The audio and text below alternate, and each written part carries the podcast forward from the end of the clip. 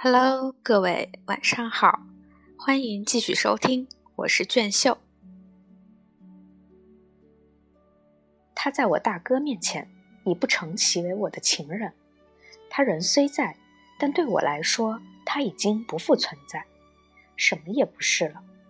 他成了烧毁了的废墟。我的意念只有屈从于我的大哥，他把我的情人远远丢在一边了。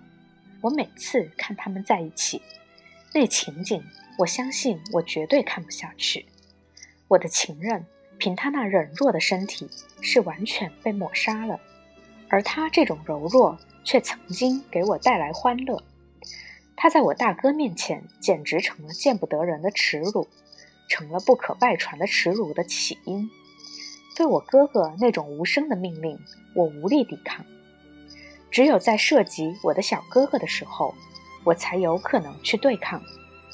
牵涉到我的情人，我是无法和自己对立的。现在讲起这些事，我仿佛又看到了那脸上浮现出来的虚伪。眼望别处，心不在焉，心里转着别的心思。不过，依然可以看出来，轻轻咬紧牙关，心中恼怒。对这种卑鄙无耻强忍下去，仅仅为了在高价饭店吃一顿，这种情况看来应当是很自然的。围绕着这样的记忆，是那灰青色的不眠之夜，这就像是发出的尖利冥想的警钟一样，小孩的尖利的叫声一样。在全园，仍然是谁也不去理睬他。每个人都叫了一杯马尔泰佩里埃酒。我的两个哥哥一口喝光，又叫第二杯。我母亲和我，我们的酒拿给他们。两个哥哥很快就喝醉了。他们不仅不和他说话，还不停地骂骂咧咧的。尤其是小哥哥，他抱怨这个地方气闷不快，又没有舞女。不是星期天，全员来客很少。我和他，我的小哥哥跳舞，我也和我的情人跳了舞。我没有和大哥跳，我从来不和他跳舞，我心里总是又怵又怕，胆战心惊。他这个人行凶作恶，不论对谁都做得出，不要去惹他，那是危险的，不能把祸事招引上身。我们这几个人集合在一起，非常触目，特别是从脸色上看。这个低暗的中国人对我说：“他真想哭。”他说。他没有什么对不起他们的，我对他说：“不要慌，一向是这样，在我们一家人之间，不论在生活中的什么场合，都是一样，一向这样。”后来我们又回到公寓，我向他做了解释，我告诉他，我这个哥哥这种粗暴、冷酷、武慢，是因我们而发，冲着我们来的。他第一个动作就是杀人，要你的命。把你这条命抓到手，蔑视你，叫你滚，叫你痛苦。我告诉他不要怕，他，他并没有什么危险，因为这个哥哥只怕一个人，有这人在，很奇怪，他就胆怯。这就是我，从来不讲什么你好、晚安、拜年，从来不说一声谢谢，从来不说话，从来不感到需要说话。就那么待在那里，离人远远的，一句话不说。这个家庭就是一块顽石，凝结的又厚又硬，不可接近。我们没有一天不你杀我，我杀你的，天天都在杀人。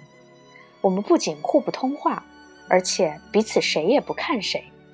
你被看就不能回看，看就是一种好奇的行动，表示对什么感到兴趣，在注意什么。只要一看，那就表明你低了头。被看的人根本就不值得去看，看永远是侮辱人的。交谈这个字眼是被禁止的。我认为这个字儿在这里正表示屈辱和骄横。任何一种共同关系，不论是家庭关系还是别的什么，对于我们这一家人来说都是可憎的、污蔑性的。我们在一起相处。因为在原则上非活过这一生并为之深感耻辱不可，我们共同的历史实质上就是这样的，也就是这个虔诚的人物，这个被社会谋害致死的我们的母亲的三个孩子的共同历史的内涵。我们正是站在社会一边，将我们的母亲推向绝境。正因为人们这样对待我们的母亲，她又是那么好，这么一心信任人，所以我们憎恨生活，也憎恨我们自己。自从母亲陷入绝境，我们就会变成怎样的人，他也无从预料。这里我主要指那两个男孩，他的那两个儿子。如果他能够预见这一切，对于他的故事竟发展到这般地步，他怎么会闭口不说呢？怎么会听任他的面孔、眼睛、声音在那里谎话连篇？他的爱又将如何？他也可能就死了，自杀吧。把这个无法共同生活的共同关系打散吧，让大的一个和两个小的孩子彻底分开。他没有这样做，他是很不谨慎的，他真没有道理，真不负责任。他是这样，他活下来了。我们三个孩子都爱着他，这不只是爱。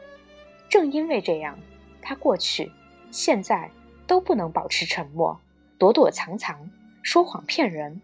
尽管我们三个人没有共同之处，但是我们爱他，这是相同的。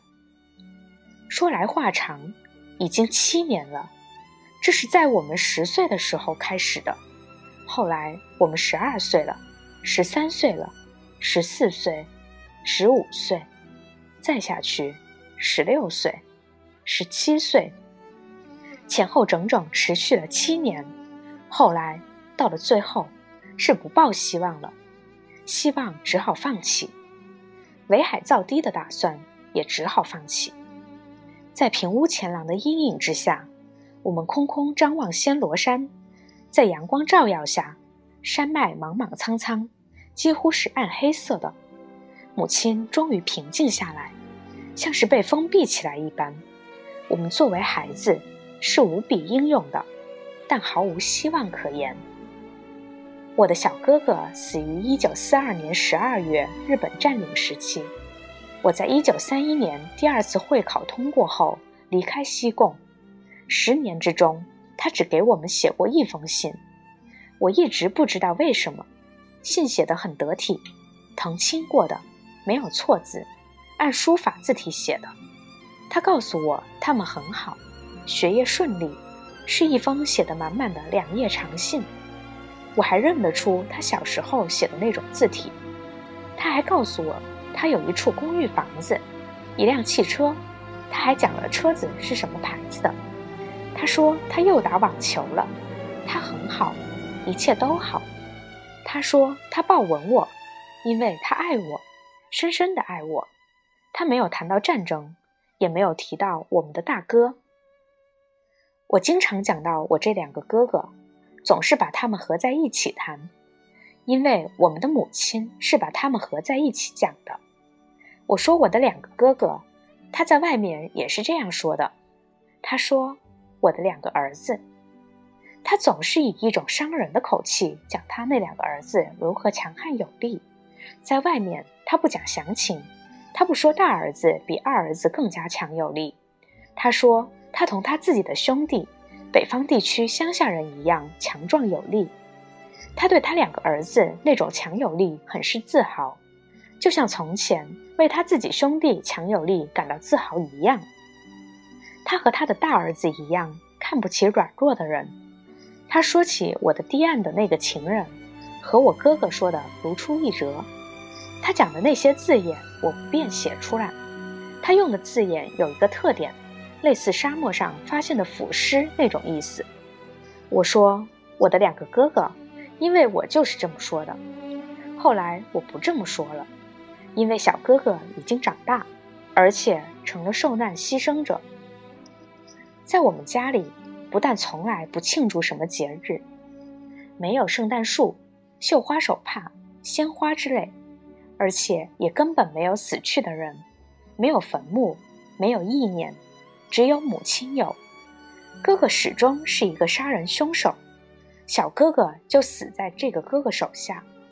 反正我是走了，我脱身走了。到小哥哥死后，母亲就属于大哥一人所占有了。